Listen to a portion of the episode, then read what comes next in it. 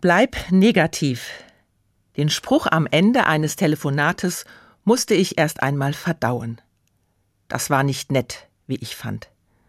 Erst nach einer Weile fiel der Groschen bei mir. Bleib negativ. Diese Worte waren wohlwollend, geradezu fürsorglich gemeint. Und als hätte mein Gesprächspartner etwas geahnt, passierte es einige Tage später. Ein positiver Schnelltest.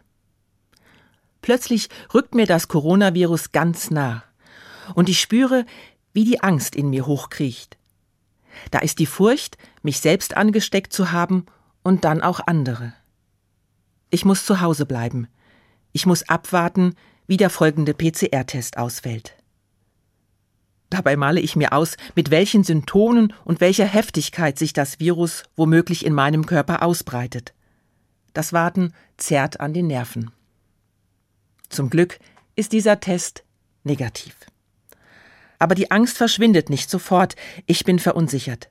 So ein Test ist ja immer nur eine Momentaufnahme. Ein Gedanke geht mir durch den Kopf. Dein Leben liegt nicht in deinen Händen. Diese Erkenntnis ist nun wahrlich nicht neu, aber ich erfahre sie ganz hautnah und damit neu. Sie wird zum Schrecken, der mich begleitet. Was tun?